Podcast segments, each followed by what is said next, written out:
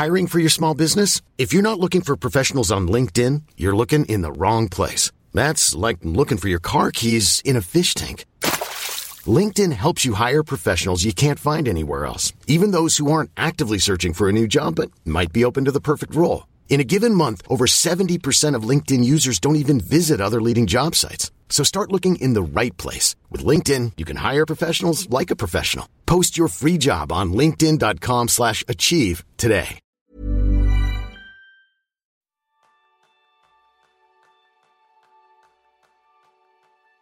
Bienvenidos a Kenso, el podcast en el que descubrirás cómo ser efectivo para vivir más feliz. ¿Alguna vez has planteado emprender un proyecto por tu cuenta? Ese es el tema principal del programa de esta semana, donde aprenderás cómo lograrlo y superar los obstáculos que se presentan en el camino creando super hábitos con Matías Salom. Matías es emprendedor empedernido, dejó su carrera de abogado para fundar superhábitos.com y además amante de los chistes malos, que luego le preguntaremos que nos cuenta alguno. Al ser argentino hemos tenido que esperar a que terminara un poco el Mundial y que se pasara el impacto que ha sucedido con la selección argentina, pero ya le tenemos aquí.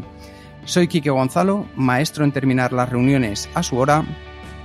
Y yo soy Jeroen Sánchez, maestro en dudar siempre de mí mismo. ¿Comenzamos? Bienvenido aquí también, eh, Matías. Muchas gracias eh, por la bienvenida. No sé si estoy recuperado 100% del Mundial, pero haremos lo posible porque salga bien. Vale, yo, yo, como holandés no, ya hemos separado hace tiempo porque la selección holandesa ni, ni siquiera ha jugado, que es aún peor. Tuviste más tiempo para hacer la terapia y, y, la aceptación. sí, sí, sí, sí. Um, yo creo que este del fútbol también eh, tiene mucho que ver con, con, el tema de hoy, ¿no? De, de tener éxito, ¿no? De, de tener proyectos. Um, para empezar, he, leído muchas historias de personas exitosas que, que, han vivido un punto de inflexión en su vida. Y en tu caso ha sido un accidente de coche, ¿no? Um, no sé si puedes explicarnos cómo este evento te ha cambiado tu vida. Sí, sí, por supuesto. Eh, perdón, un, mini comentario antes de, de, comentarles lo del punto de inflexión.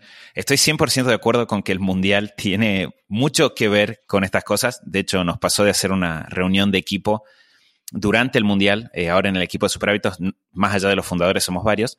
Y, y no podíamos evitar ver el partido y al mismo tiempo estar haciendo un análisis de qué problemas de productividad había en la forma de organizarse de la selección argentina uh -huh. y, y en, este, caso de la Asociación de Fútbol. Así que definitivamente eh, tiene que ver. Eh, pero bueno, volviendo al tema del punto de inflexión, lo que, lo que me pasó a mí, o sea, yo siento que fue bastante simple ahora que lo miro hacia atrás, pero en el, en el momento, la verdad es que fue algo eh, muy inesperado y, y, algo que no pensé que necesitara. ¿A qué me refiero? Yo eh, crecí en Argentina, como dijeron ustedes. Dentro de Argentina, eh, mi familia es una familia de clase media. Eh, mis papás, los dos son profesionales universitarios.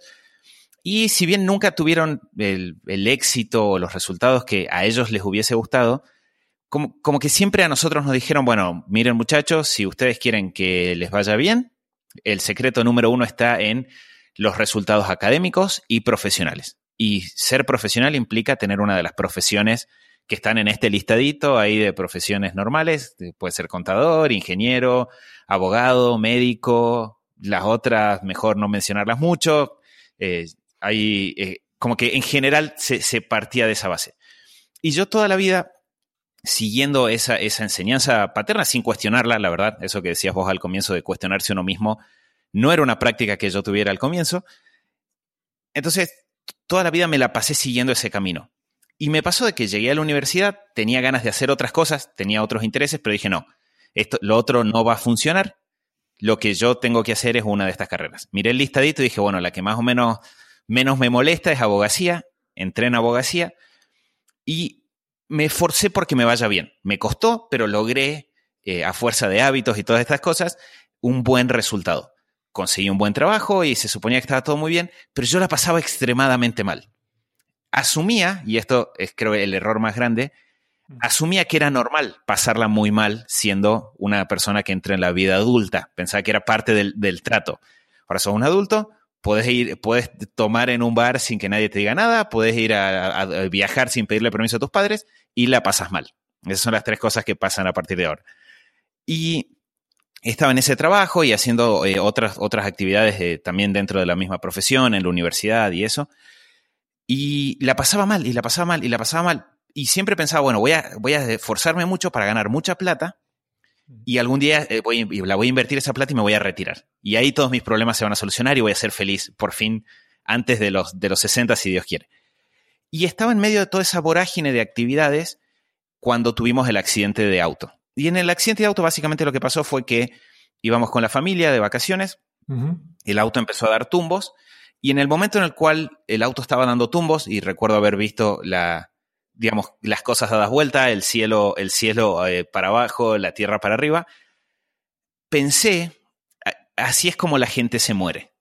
O sea, la gente no se muere en, una, en un acto ahí tipo película donde baja Dios y dice, hijo, ha llegado tu momento, te quedan, te queda un tiempo para que hagas las paces. Muchas personas se mueren sin saber que se iban a morir ese día, sin esperarlo, eh, pensando que iban a vivir más años, pensando de que les quedaban muchas más oportunidades y no. Y en ese momento pensé en dos cosas. Una, pensé en, la que en ese momento era mi novia, que era mi esposa, que es Lu. Pensé en, no puedo creer que la voy a dejar sola a ella, después de todos los planes que teníamos juntos. Y lo segundo que pensé fue, no puedo creer que me pasé la vida de esta manera.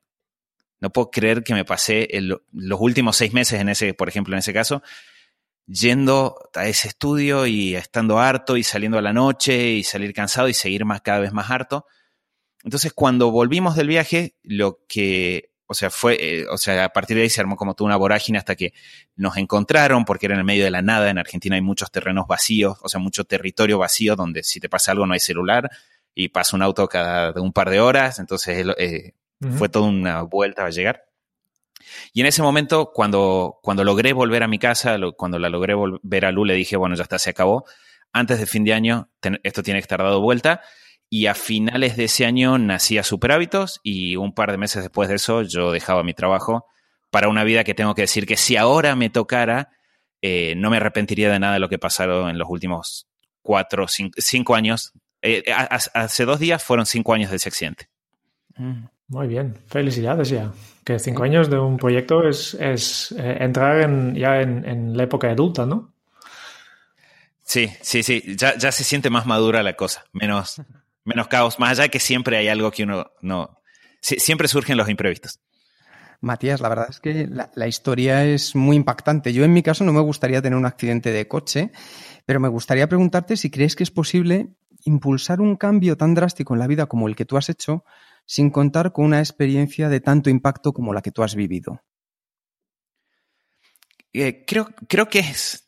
Creo, yo creo que es posible. He visto muchas personas que lo hacen quizás lo que es necesario es hacer el ejercicio realmente de ponerte en ese lugar y de, y de, imaginártelo con fuerzas. Eh, no, sé, no sé si ustedes dos lo, lo, conocieron, alguna vez lo llegaron a leer, pero Scott Dinsmore era un, es un autor de, de, era un autor de Estados Unidos que, que tenía un blog que se llamaba Live Your Legend y Scott fue una de las primeras personas que yo conocí que estaban en este mundo, ¿no? Ahora, ahora entre todos por ahí nos conocemos y charlamos, pero para mí era como un momento de revelación.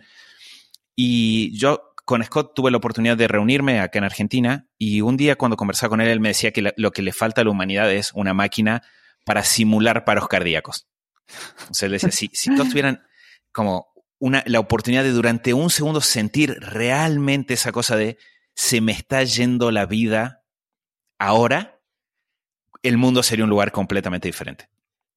No, no existe esa máquina, eh, pero creo que todas las personas tendríamos que hacer ese ejercicio lo más posible. De hecho, yo he, hecho todo lo posible para evitar nuevos accidentes desde ese momento, pero eh, igual trato de mantener ese ejercicio. O sea, trato de volverme a poner en la situación y decir, bueno, si me pasara ahora, ¿volvería a sentir eso?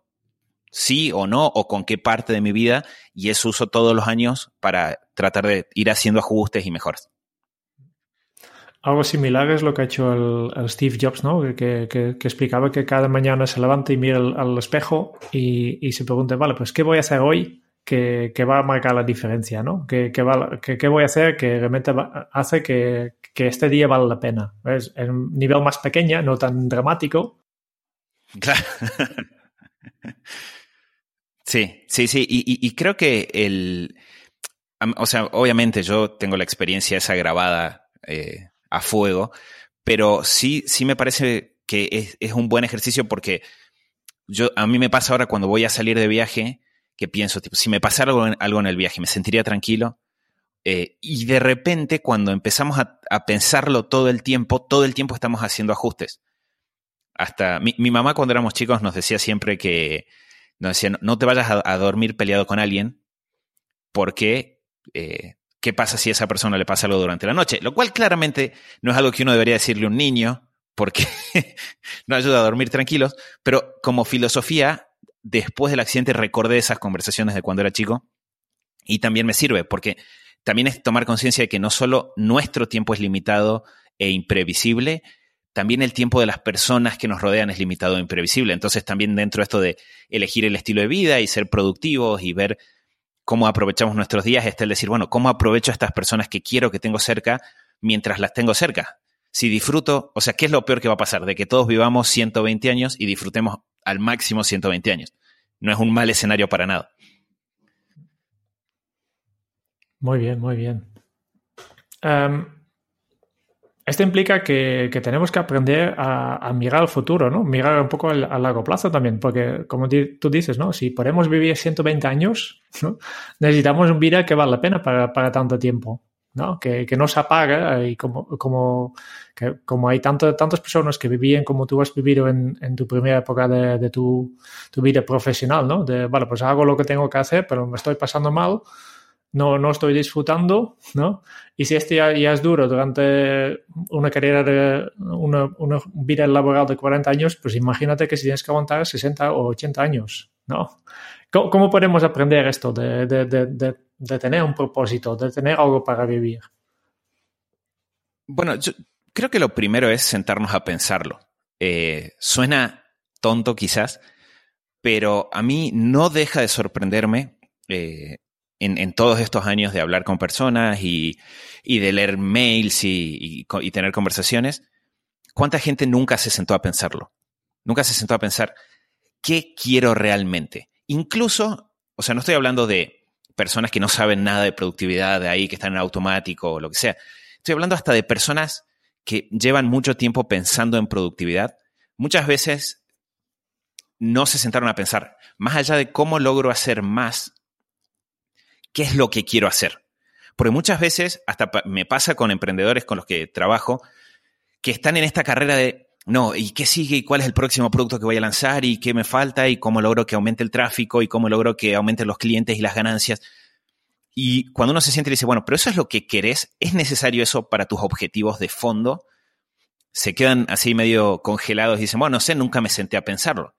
Porque siempre, así como yo pensaba en ese trabajo, uh, si gano mucha plata, el día de mañana eh, voy a ser libre, muchas veces como emprendedores caemos en el mismo error. O, dentro de nuestra carrera de, en el trabajo, quizás no queremos emprender, caemos en el mismo error. Entonces creo que es súper importante esto de tener momentos. A mí me sirve darle un momento anual en las vacaciones, porque de esa forma sí o sí lo recuerdo cada año.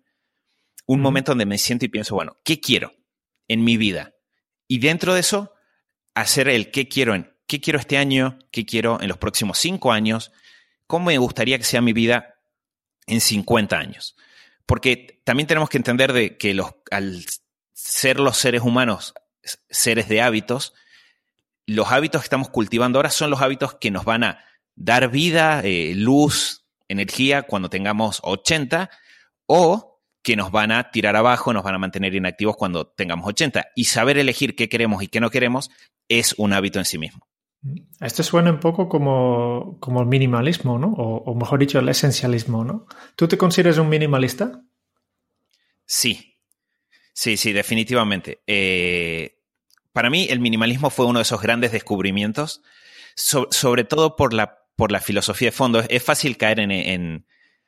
Eh, yo, yo, yo, digo el ego minimalista, ¿no? De que siempre ah, estoy, tratando de demostrar que tengo menos cosas que otras personas. Eh, pero en realidad, en el fondo, lo importante del minimalismo no es cuántas cosas exactamente tenés o si tenés menos o no cosas que los otros, sino es esta mirada crítica de qué es lo esencial. Eh, para mí, a nivel personal qué actividades son esenciales, qué personas son esenciales y, de ahí aparecen estas otras cosas que quizás son más vistosas o, o que las demás personas notan más como qué cosas son esenciales. Pero tiene que empezar por el buscar la esencia en todo lo que hacemos, porque tiene que ver con entender que la vida es finita. Entonces, si no tengo una vida infinita, tengo que elegir bien a dónde poner ese tiempo que tengo. Yo creo que, los dos temas, esto de, tener un propósito en la vida y, el minimalismo o esencialismo, para mí son estrechamente relacionados. ¿no? Uno no es posible sin el otro. Y, es lo, lo, que tú dices, ¿no? El minimalismo, la gente que no sabe de, qué va, se enfoca más en, el número de objetos, el número de cosas que hacemos, ¿no? Mientras en realidad eh, lo que realmente es importante es tener, este propósito y como resultado de tener propósito, automáticamente tu vida se simplifica un poco más. Sí. Eh, es, es, la, famosa frase esta de que cuando cada vez que le decimos que sí a algo, le estamos diciendo que no a otras cosas. Y es tomar conciencia de eso en su máxima expresión y decir, cada minuto que le dedico a algo es un minuto que no le dedico a otra cosa. Así que tengo que ser muy eh, sería eh, estar muy mindful, por decirlo de alguna manera, respecto a, bueno, qué decisiones estoy tomando y si realmente las, las, disfruto o no. Porque hay mil, pero mil cosas que las personas hacemos o por compromiso o porque están de moda. Igual que hay muchas veces que la gente compra cosas por compromiso o porque están de moda. Y al final, todo eso son cosas que estamos dejando que se vayan y que no vamos, son momentos que estamos dejando que se vayan y que no vamos a recuperar. Entonces, está bueno el ser muy críticos con el uso del tiempo y la única forma de ser críticos es tener un criterio para tomar esas decisiones y la única forma de tener un criterio es tener un propósito, porque no hay criterios que sirvan para todas las personas en todos los lugares, en todos los momentos, sino que los objetivos y la misión y la visión y todas estas cosas son súper personales. Vale. Em, y, luego, para, conseguir este propósito, tú hablas de tener, tener hábitos, ¿no? De que, es lo que realmente te hace avanzar en cada día. ¿Cuál es el hábito más importante que tú has incorporado en tu vida en los últimos cinco años? Creo que el, hábito que no me canso de, repetir, y por ahí va a ser redundante por lo que venimos hablando hasta ahora, pero es el revisar, o sea, el tener primero y en segundo lugar, revisar la misión personal de uno todos los días. Si, si a mí me apuntan con una pistola y me dicen, a partir de ahora no podés ejercitar ningún otro hábito de manera consciente. Nunca me podrían obligar a no ejercitar hábitos, porque todos hacemos cosas por hábitos todo el tiempo, pero no puedes elegir ningún otro hábito, solo te va a quedar uno de los que tienes ahora. Yo elegiría el de revisar, o sea, tenerla primero y después revisar la misión todos los días. Porque cuando yo todos los días tengo presente el propósito, que es esto que estamos hablando, eso eh, inunda todas mis otras decisiones. Todo el tiempo estoy viendo, esto está de acuerdo a la persona que quiero ser, a las cosas que quiero alcanzar. Y el hecho de que esa pregunta esté ahí siempre presente y, la, y, el criterio para responder la pregunta esté siempre presente cambia absolutamente los días. Por tanto, tú dices simplemente revisándolo, es, es mm, hace automáticamente que, tienes tu propósito presente y durante el día eh, tomarás mejores decisiones, ¿no? Claro, yo, o sea, como para hacerlo bien básico, por ahí para mí el combo sería lee la misión y pensá. Esto, eh, las, ¿Cómo hice las cosas ayer? ¿Refleja esta misión? ¿Qué hubiera hecho diferente? Esto lo hubiera hecho diferente. Bueno, listo, aplica, apliqué eso hoy. Si va, uno va haciendo eso todos los días, los cambios son enormes. Hay un montón de hábitos que uno puede trabajar y desarrollar, pero el, hasta, hasta tener la motivación para desarrollar esos hábitos, para enfrentar las dificultades que surgen en el desarrollo de los hábitos, solo es posible si viene de una motivación personal muy profunda y eso es lo que uno plasma en la misión.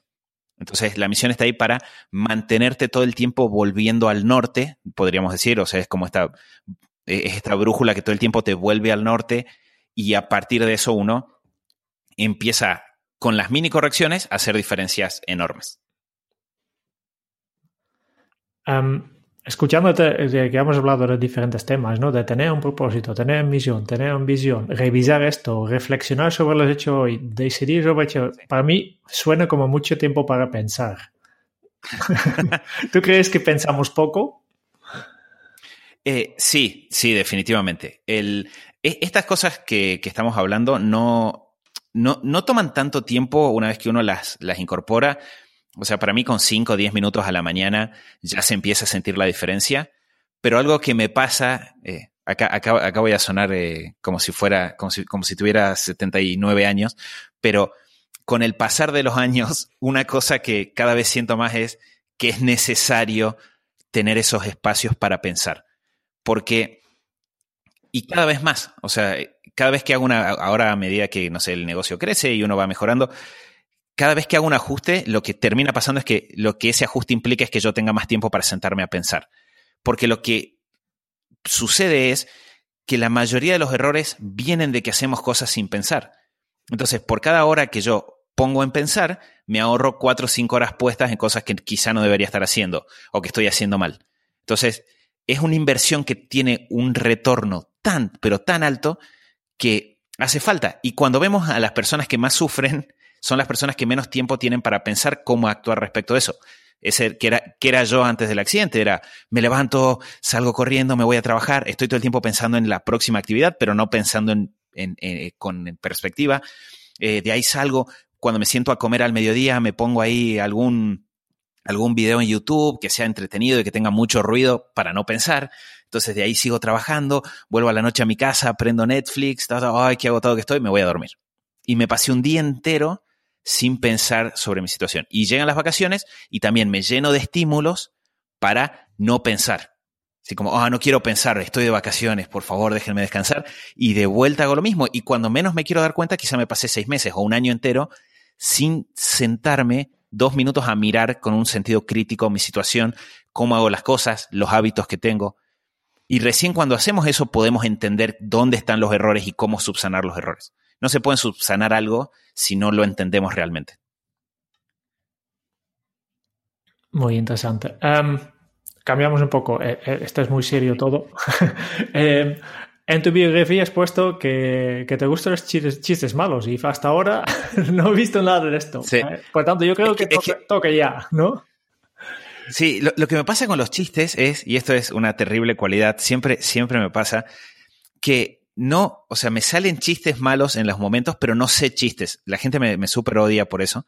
Eh, pero el.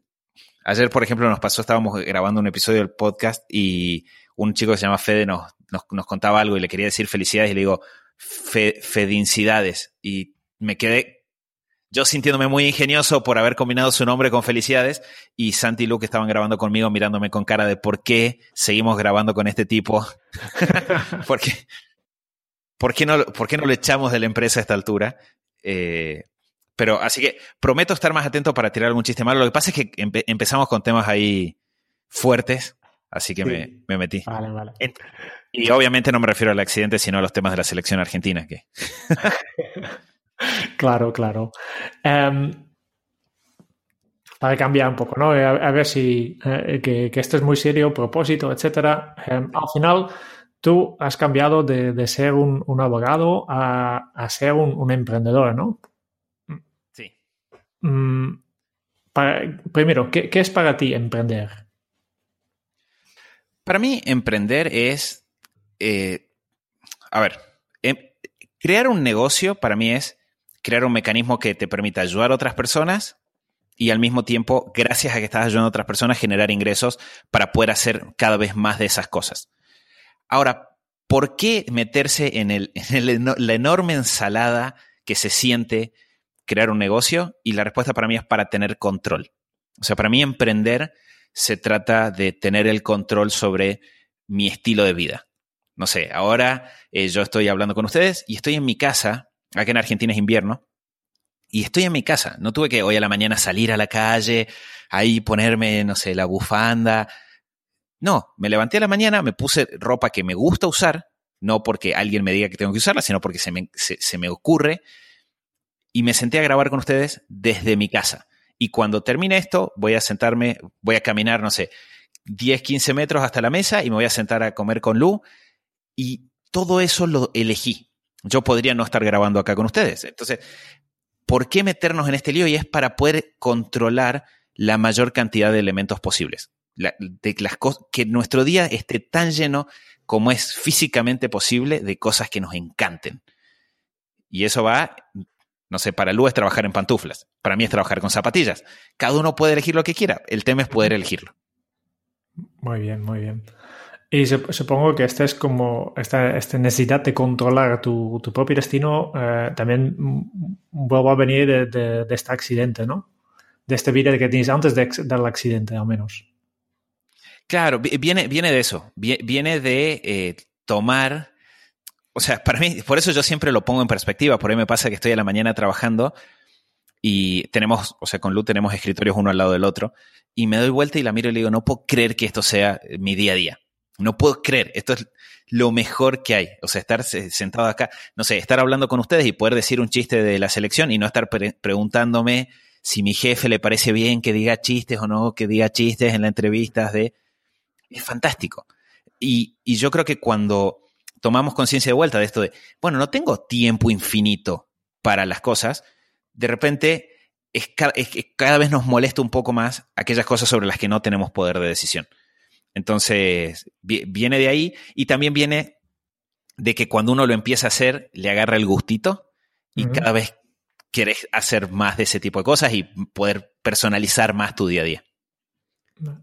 En, tu caso dices que, los beneficios de emprender, de, poder controlar tu vida, eh, superan las desventajas de tener líos, ¿no? Sí, ampliamente.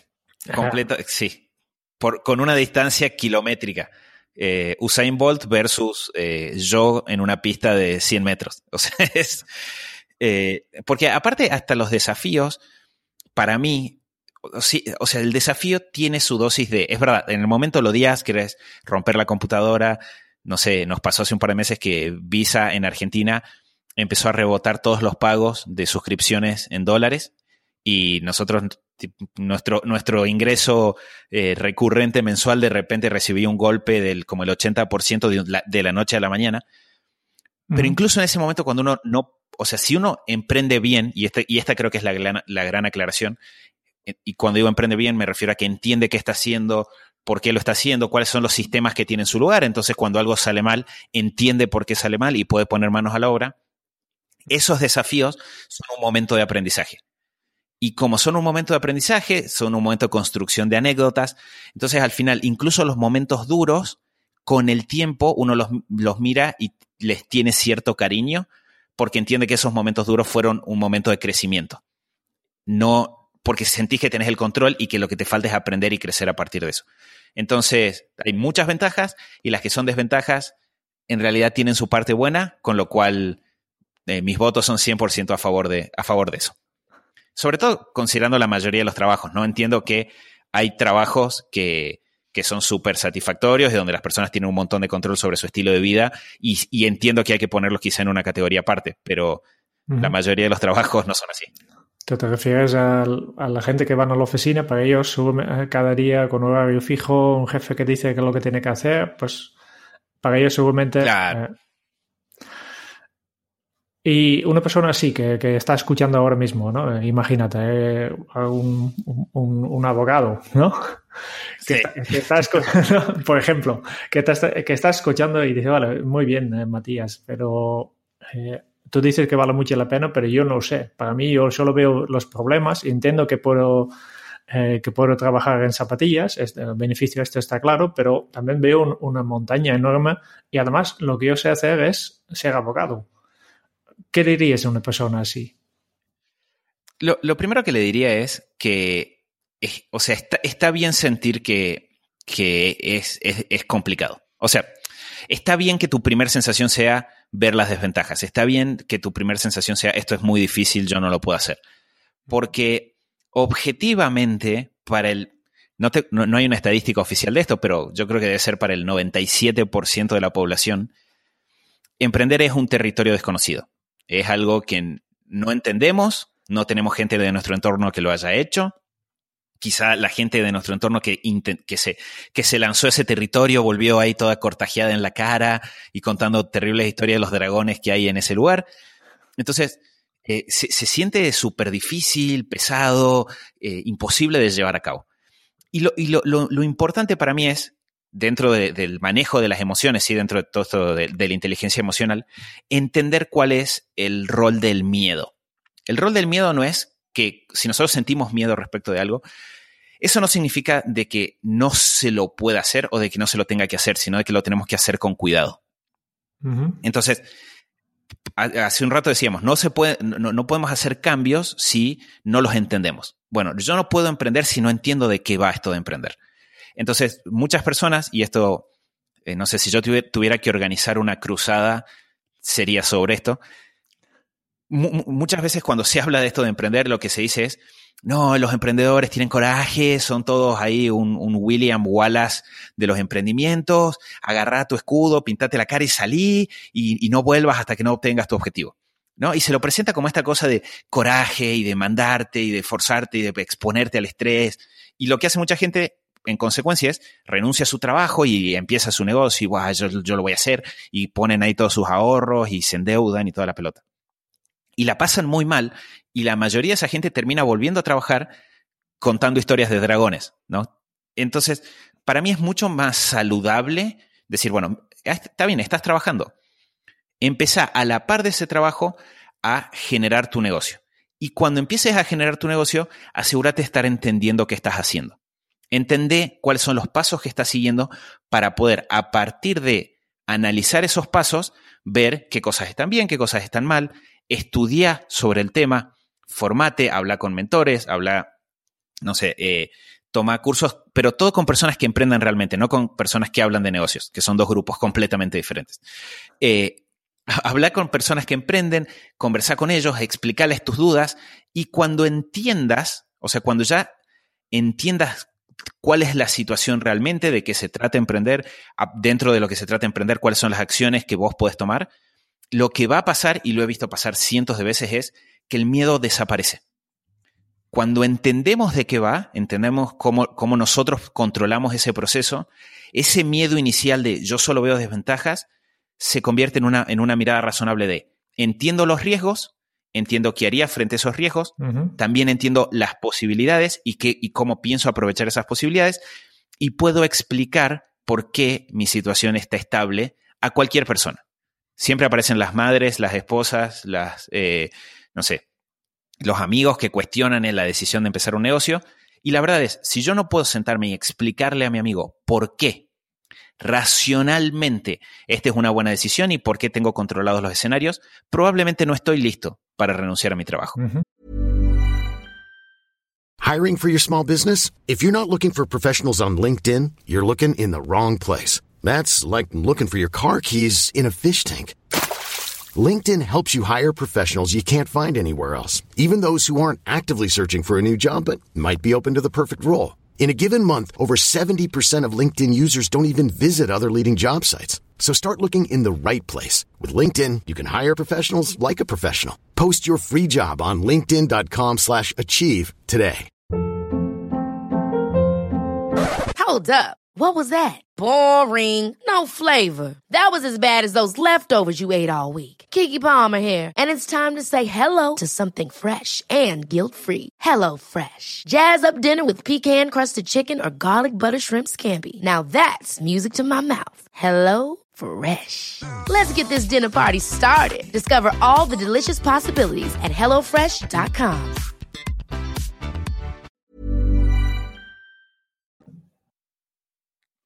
Una pregunta que, que me surge, Matías, es, en mi caso, por ejemplo, yo soy muy de la frase, eh, lo importante es el indio, no el arco.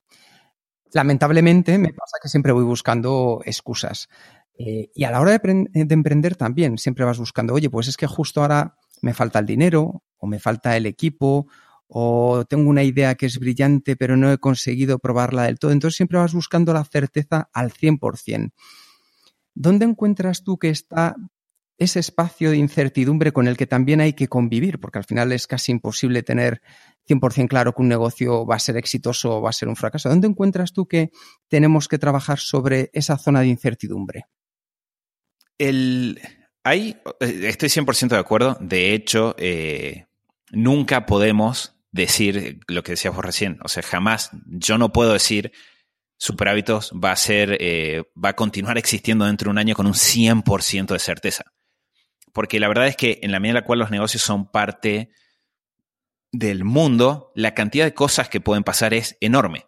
O sea, desde imprevistos a nivel económico, imprevistos a nivel personal, eh, no sé, cambios, qué sé yo, mañana los bancos colapsan y dejan de existir las tarjetas de crédito, eh, hay una bomba que, me, que destruye Internet y de repente no tengo ni tarjeta de crédito en Internet y bueno, tengo que, tengo que salir a, pensar de vuelta.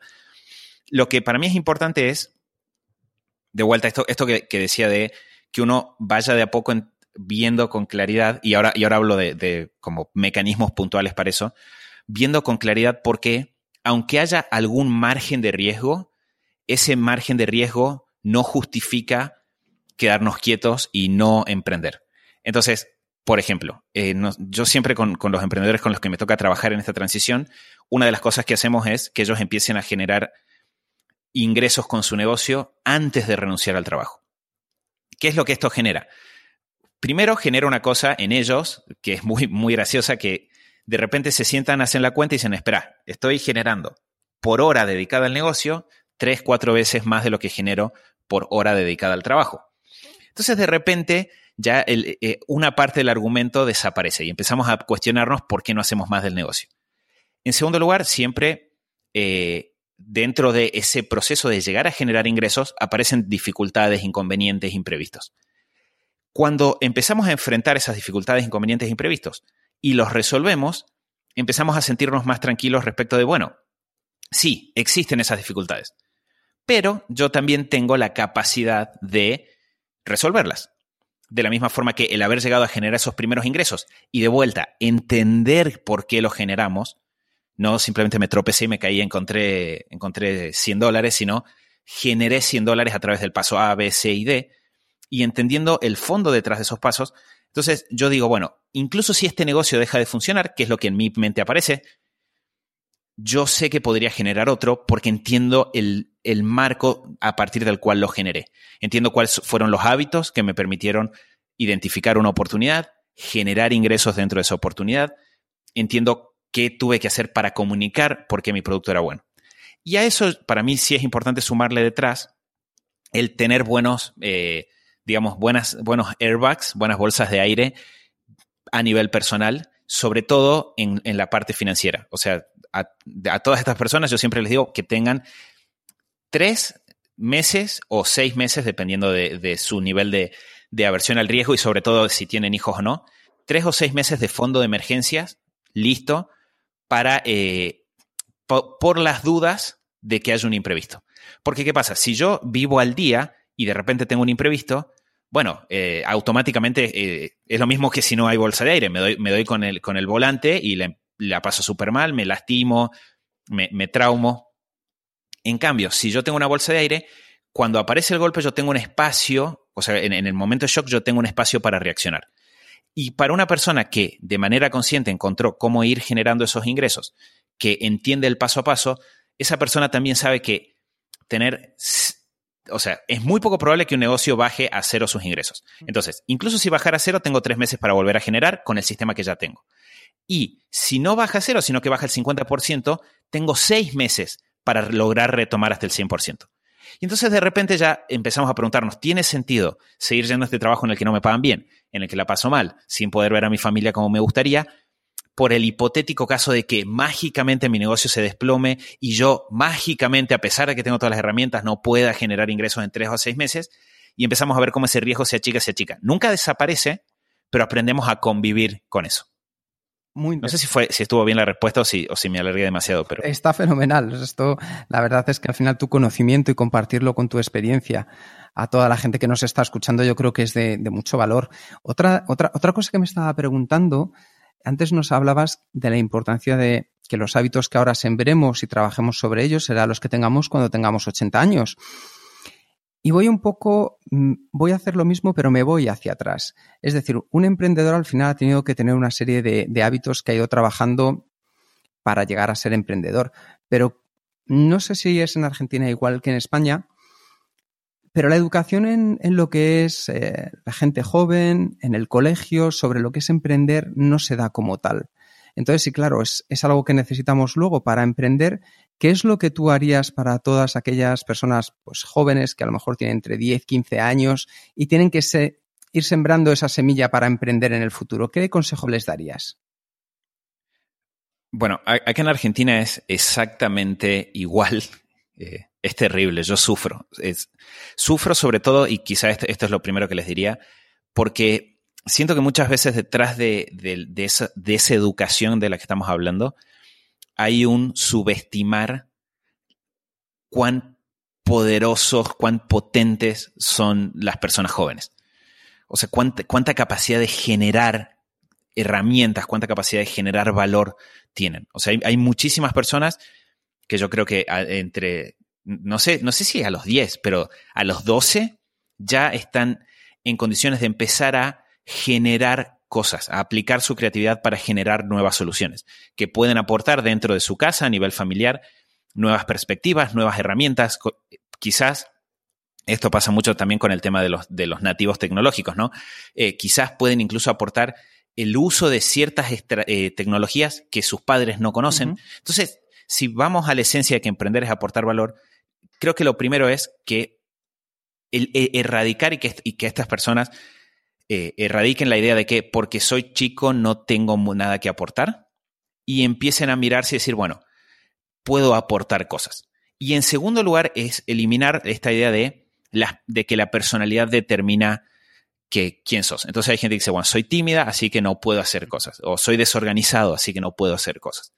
Y la verdad es que, más allá de que una persona puede tener tendencia eh, introvertida, tendencia extrovertida, una persona puede tener una tendencia más creativa o una tendencia más organizativa, y eso está bien, es súper importante que nos miremos y digamos, yo puedo ser la versión de mí mismo que me gustaría ser si soy deliberado en los hábitos que desarrollo. Entonces, si hay una persona que siente que es tímida y que por eso no puede aportar como le gustaría o generar cosas como le gustaría, es sentarse y decir, bueno, ¿qué, hábitos, qué cosas, qué actividades puedo realizar que me ayuden a pulir esa parte de mí? Si hay alguien que se siente que es desorganizado, ¿qué estrategias puedo implementar para organizarme?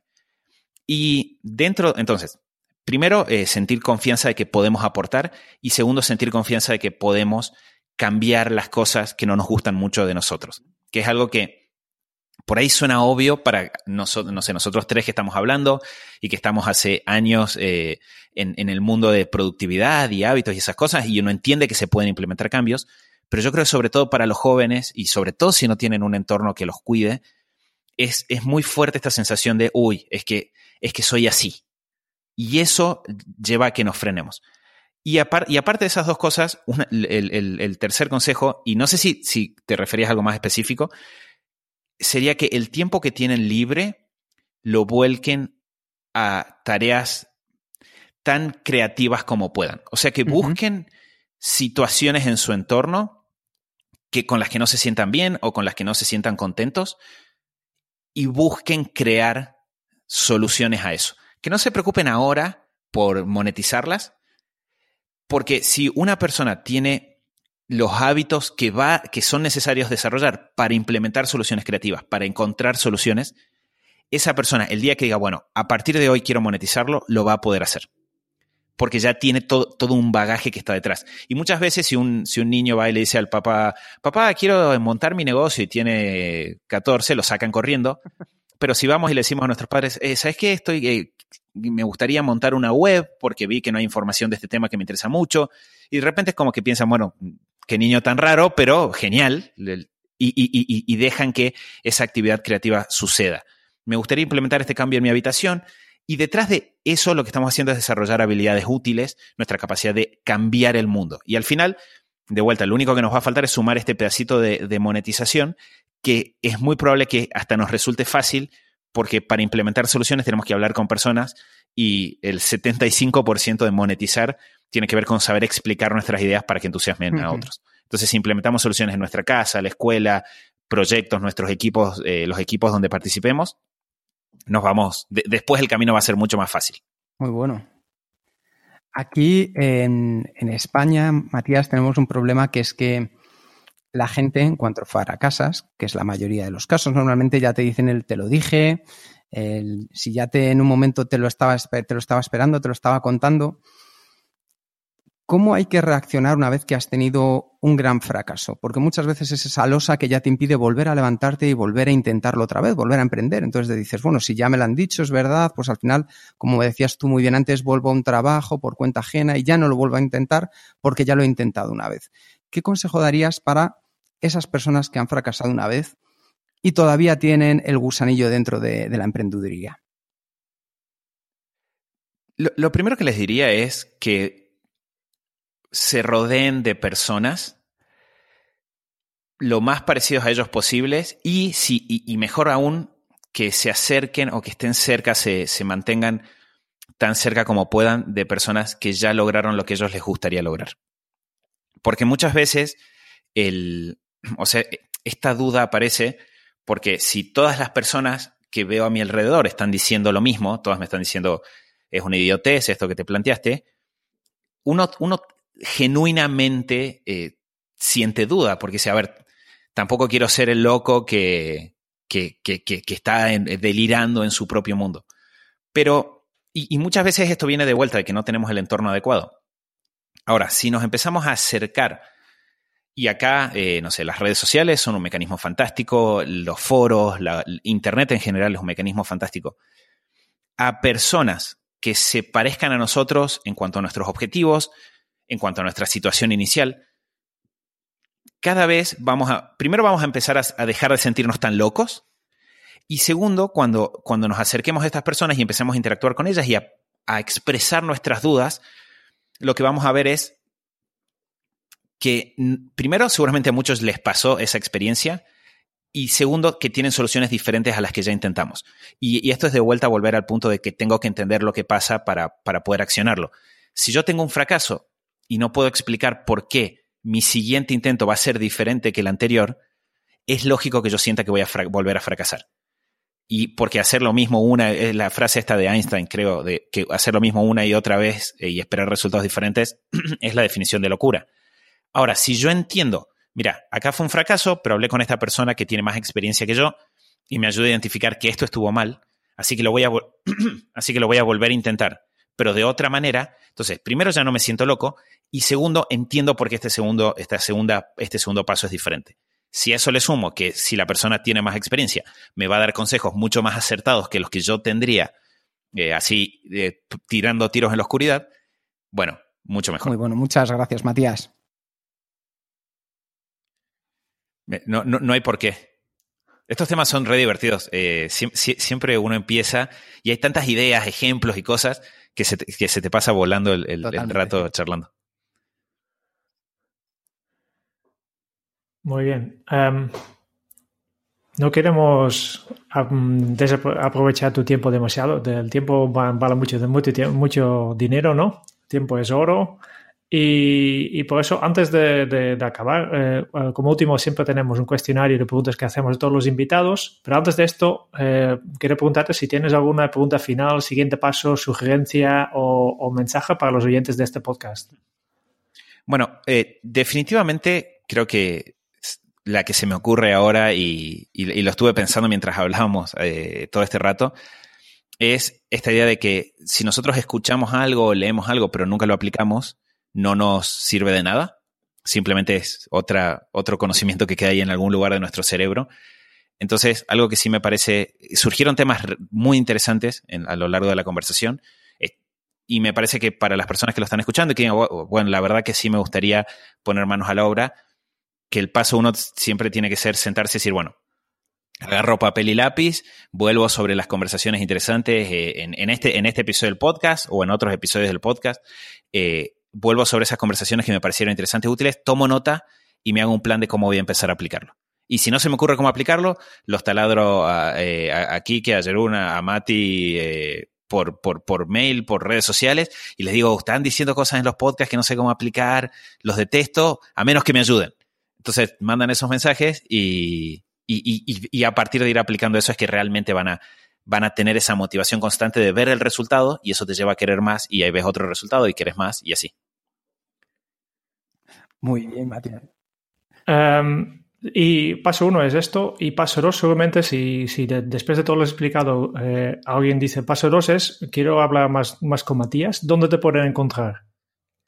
El mejor lugar es el, sitio de Superhábitos, es superhábitos.com, todo junto, y como se escribe super, tipo Superman, y hábitos, como se escribe hábitos. Eh, en superhábitos.com, ahí primero están todos nuestros datos de contacto, también está cómo, encontrarnos por las redes sociales y, y toda la pelota. Eh, pero sobre todo si van a Superhábitos, se pueden sumar a la comunidad de Superhábitos. A partir de ahí ya quedamos en contacto por mail.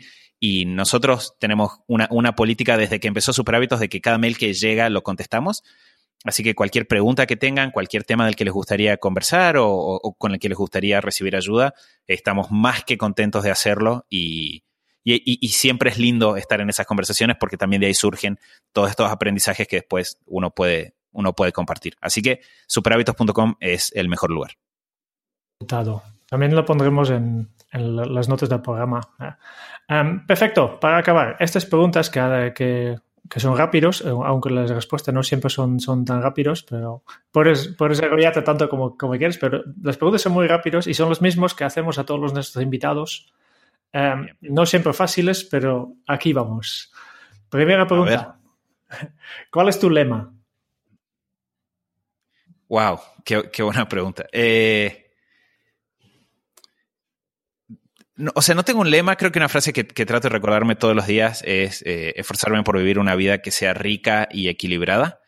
Y cuando digo rica y equilibrada, quiero decir que, digamos, sea intensa, no rica de, dinero, sino que sea intensa y equilibrada de que contemple todas las áreas de, de, mi vida. O sea, que sea rica en lo profesional, pero que también sea muy rica en las relaciones personales. No dejar que ninguna de las cosas nos tire la balanza porque ahí es como que uno empieza a sentirse peor y además de rica y equilibrada, simple. Porque siento que muchas veces si nos permitimos ir a lo simple es que encontramos eh, las cosas más, más importantes y también las que más disfrutamos. Muy bien. No sé si es una buena respuesta, no tengo un lema. no, no, me encanta, me encanta. Es, eh, está bien, está bien. Em, tú has hablado de tener propósito, etcétera, y estoy pensando, cuando, cuando tú al final, eh, a los 80 años, quieres publicar tu biografía, ¿qué título pondrías?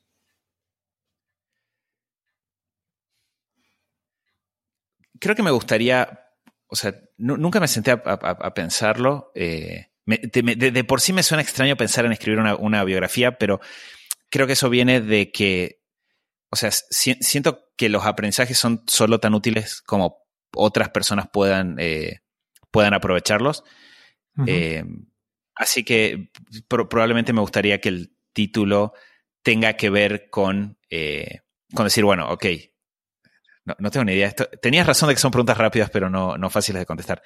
Pero tendría que ver con decir, bueno, mira, o sea, yo quiero que mi vida sea un experimento y una prueba de que si uno pone manos a la obra, puede tomar situaciones que se sienten súper pesadas, súper difíciles y convertirlas en una vida de vuelta de esto rica y equilibrada.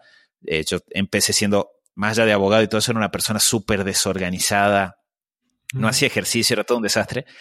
Eh, entonces probablemente le, me gustaría que el título tenga que ver con, tipo, sí, le pondría algo así como manos a la obra y que tenga que ver con, si elegís lo que querés y pones manos a la obra realmente en lo que importa, no en lo que es entretenido, no en lo que es atractivo hacer, sino en lo que realmente te hace la diferencia, vas a poder disfrutar de, una vida de vuelta, eh, plena y que tenga las cosas que vos querés, que probablemente no sean las mismas que quiero yo, pero, pero lo, importante es que cada uno pueda elegir. Mm, apúntalo ya, el Manos a la obra me parece un título estupendo. ¿eh? Yo, yo, lo compartiría. Ahí está. Perfecto, me, lo voy a anotar. Estoy, sacando muchas cosas en limpio de, esta conversación, así que me está, me está siendo súper útil. Eh, hablando de libros, ¿cuál es el libro que más has regalado? Los siete hábitos de las personas altamente efectivas de Stephen Covey. Mm, un clásico, un clásico. Sí, sí. De, hecho, trato de leerlo eh, todos los años, en algún momento trato de volver a leerlo porque son esos libros que uno cada vez que los vuelve a revisitar encuentra ideas que no viste la primera vez. Así que e, ese es un libro que para mí todas las personas deberían leer. Dentro de esto que hablábamos de la educación de los niños, yo sacaría ahí alguna materia y metería los siete hábitos. Muy bien. Es un poco denso creo para niños, pero, pero sí, el, Contenido, mala. hay, varios ejemplos que seguramente no se entenderían. No. Uh, otra pregunta más. Em, ¿A quién te gustaría o te hubiera gustado conocer? Bueno, eh, me, hubiese gustado conocerlo a, Stephen Covey, o sea, de vuelta, no, es por ser así eh, denso, pero el, ese libro para mí fue, fue uno de esos puntos de inflexión. Y la, otra persona que también para mí fue un punto de inflexión fue Scott, que lo mencioné hace un rato. A Scott tuve la oportunidad de, invitarlo a un asado aquí en Salta y fue un momento eh, para mí también así de, iluminación y, de, alegría súper profunda. Y cuando, me, y cuando falleció Stephen Covey sentí, sentí genuinamente esa, como una pérdida de no haber podido ver a esa persona, saludarle, decirle, me, me, me encantó todo lo que hiciste y me hizo súper bien. Así que él, él sería el primero en la lista. Muy bien. Vamos por, eh, por otro rollo. ¿Cuál es tu posesión más preciada? Mi computadora. Computadora. Sí, diría el mate o la computadora, pero el mate puede usar otras cosas como para, tomar mate. La computadora, yo siento que si, me dejas en la calle pero con una computadora voy a, voy a salir adelante, eh, porque es para mí la herramienta más increíble y la uso todo el tiempo para trabajar, para entretenimiento, para organizarme a nivel personal. Así que la computadora. No se dice computadora, ¿no? Ahora que lo pienso, en, España nadie dice computadora, es como una frase que usamos mucho los argentinos. Sí. Ah, sí. Suena, suena antiguo computadora. No, no tanto, no tanto. Suena. Vale, para, mí suena diferente, pero. es más, parecido al, inglés. Por tanto, ya, ya. Tal vez por otro lado más moderno también, ¿no? Porque todo lo que es inglés es, moderno. Claro, es verdad. bueno, el, ordenador, computadora, eh, portátil, con cualquiera, eh, pero e, esa es la posición más preciada. Muy bien. ¿Qué canción pondrás a todo volumen para subirte el ánimo? Eh, tengo, tengo varias, eh, pero en general, eh, a ver, tengo, tengo, una lista de reproducción en Spotify donde tengo esas canciones, pero las canciones que siempre me sirven para subirme el ánimo es la música de Jack Johnson, no sé si lo conocen, pero es un autor que la música es tranquila, pero las letras son espectaculares, entonces si pongo una canción de, Jack Johnson y escucho la letra, para mí me sirve mucho para conectar con estas ideas de, del propósito y de una vida rica y equilibrada y de, y de las cosas simples de la vida. Entonces, automáticamente me enchufo, me calmo y, con eso es más fácil avanzar. Perfecto.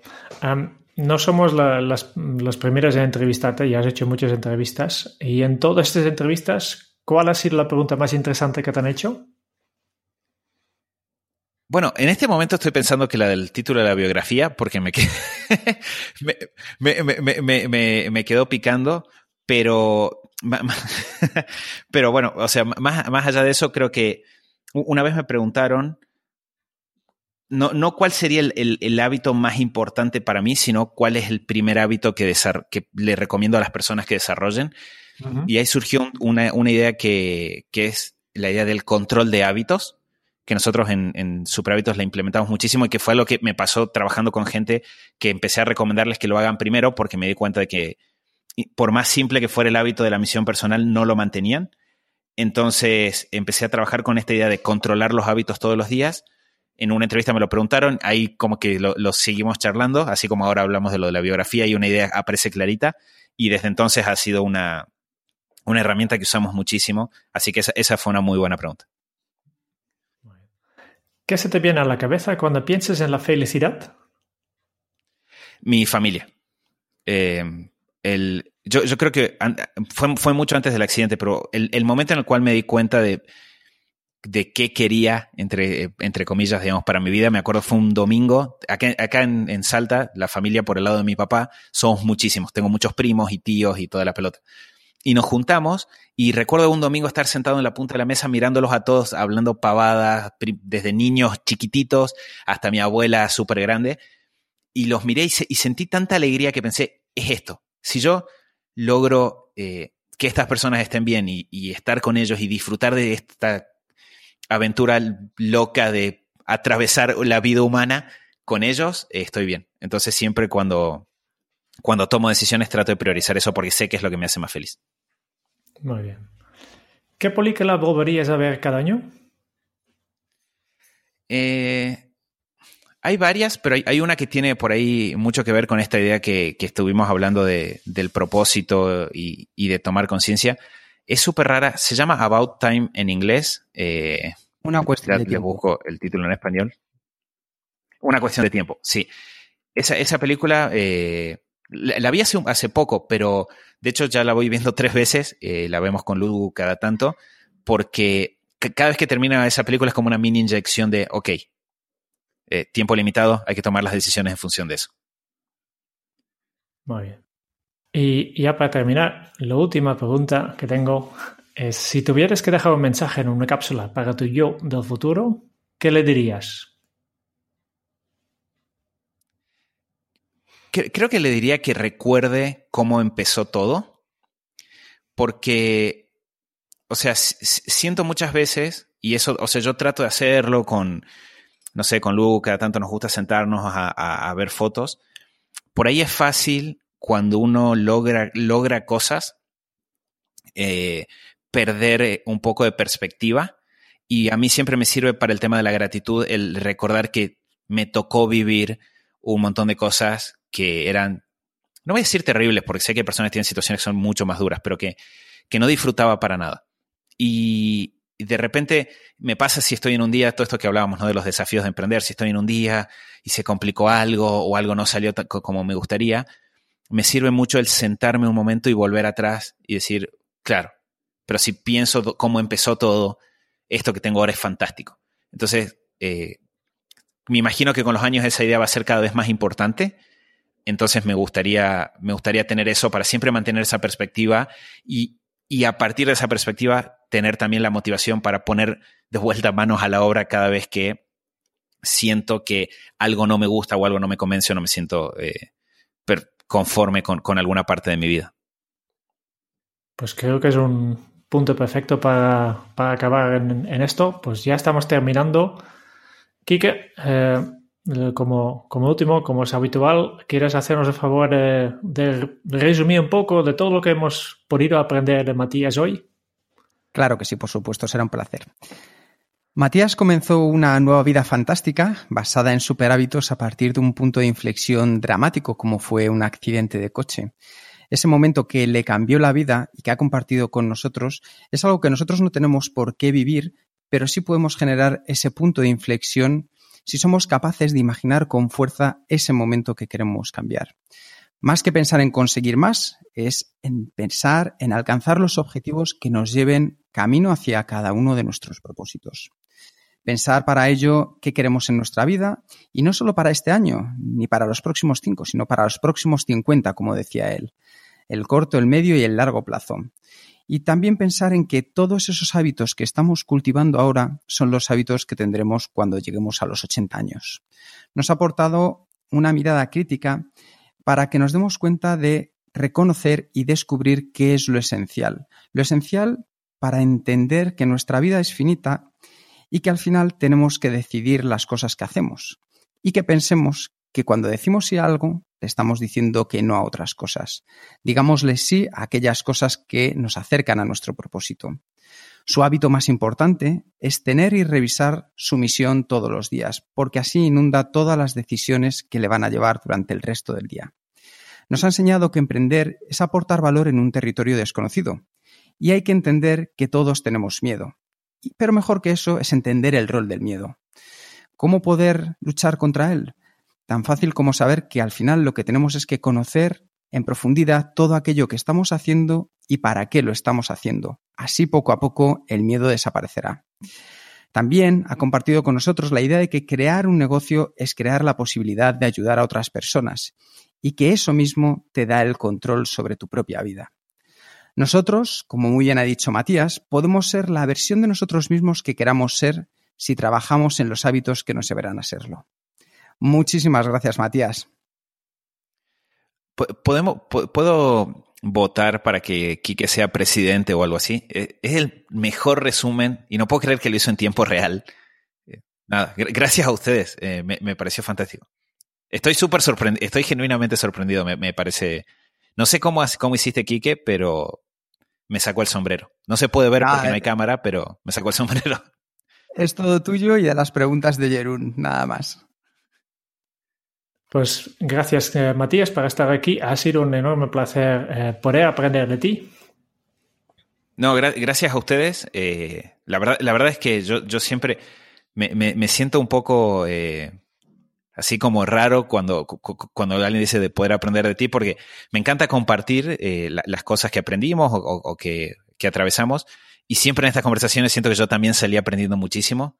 Así que muchas gracias a ustedes por la invitación. Es, todo un honor poder eh, conversar con, ustedes y sobre, todo, sobre estos temas. Así que muchas gracias a ustedes. Muchas gracias también a todos los oyentes por escuchar este podcast de Kenzo. Y si te ha gustado este episodio y los demás episodios, pues por favor deja una reseña de 5 estrellas eh, en iTunes o iVoox para ayudarnos a llegar a más oyentes. Y si quieres conocer más sobre Kenso y cómo podemos ayudarte a mejorar tu día a día, puedes visitar nuestra web en kenso.es. Te esperamos en el próximo episodio del podcast de Kenso, donde Jerún y yo trataremos sobre Working Happy, o lo que es lo mismo trabajar feliz, con Chel Costa. Y hasta entonces es un buen momento para poner en práctica un nuevo hábito de Kenso. Siéntate, como decía Matías, agarra papel y lápiz y ponte a preparar el plan para aplicarlo. Hasta la próxima. Chao.